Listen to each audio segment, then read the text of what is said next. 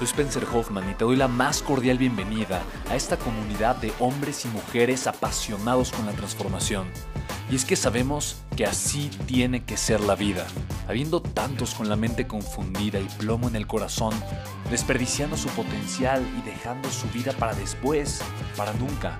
Sabemos que tenemos que hacer algo y es por eso que estamos comprometidos a cambiar las cosas.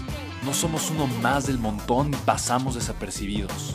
No le hacemos caso al miedo ni huimos del dolor de pagar el precio. Y sobre todo, no cargamos con el pasado ni con el arrepentimiento porque vivimos en el presente. Creemos en la grandeza y la creamos.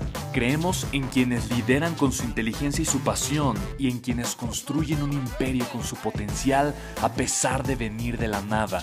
Aquellos que podemos llamar imprescindibles porque sabemos que ser uno de ellos es cambiar al mundo y dedicar la única vida que tenemos a construir un legado. Bienvenido a tu podcast, Una vida, un legado.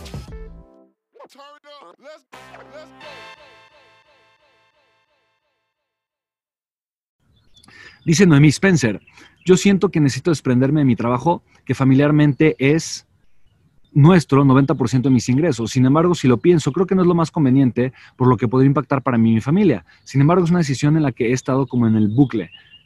¿Crees que puedo crecer sin necesidad de dejarlo? Eh, claro, la pregunta que tienes que hacerte, mí no sé cuál sea tu trabajo.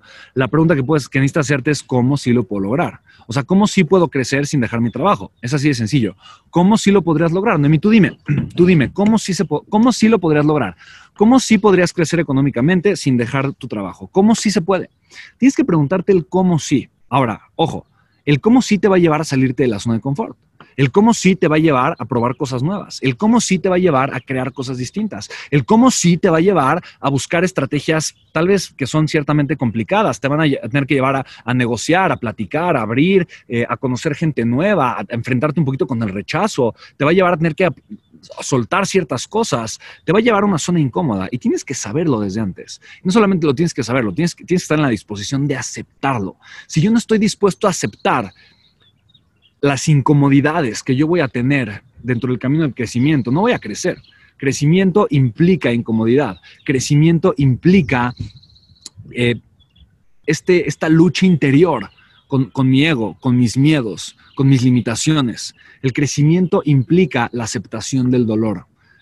Para mí crecer es aceptar el dolor, es aceptar lo incómodo, es aceptar lo que no me gusta. Y lo siento todos los días cuando hago ejercicio y lo siento todos los días cuando me estiro, lo siento todos los días cuando tengo que dar más de lo que estoy cómodo, pero también me agradezco por haberlo hecho, también me agradezco por haber tenido los resultados, también me lo agradezco por no haberme dado por vencido. En pocas palabras, yo sé que lo puedo lograr cuando tomo las decisiones correctas y empiezo a tomar los resultados correctos.